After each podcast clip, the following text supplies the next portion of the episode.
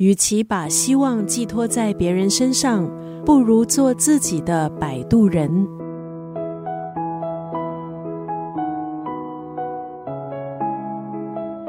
今天在九六三作家语录分享奥地利作家卡夫卡创作的中篇小说《变形记》当中的一段文字。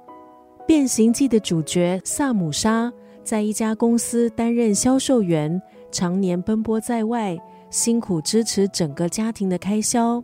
他原本是家中受尊敬的长子，父母夸奖他，妹妹爱戴他。有那么一天，不可思议的事情发生了：萨姆莎变成了一只甲虫，丧失了劳动力，对整个家再也没有金钱物质方面的贡献。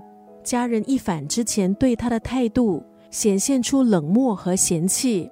父亲毒打他。妹妹厌恶他，萨姆莎最后孤独痛苦的在饥饿中默默的死去。这部小说以故事主角变成甲虫这个荒诞的故事，反映了人情淡薄，还有世人唯利是图。今天在九六三作家语录就要分享卡夫卡的这部中篇小说《变形记》当中的这段文字：心脏。是一座有两间卧室的房子，一间住着痛苦，另一间住着欢乐。人不能笑得太响，否则笑声会吵醒隔壁房间的痛苦。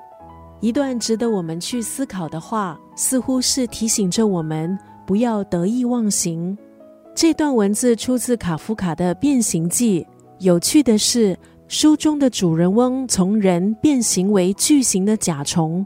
可是，在他的精神世界，他对家人的爱，他对家人的责任感始终坚毅不变。反而是家庭的另外三位成员在过程中思想情感变形了。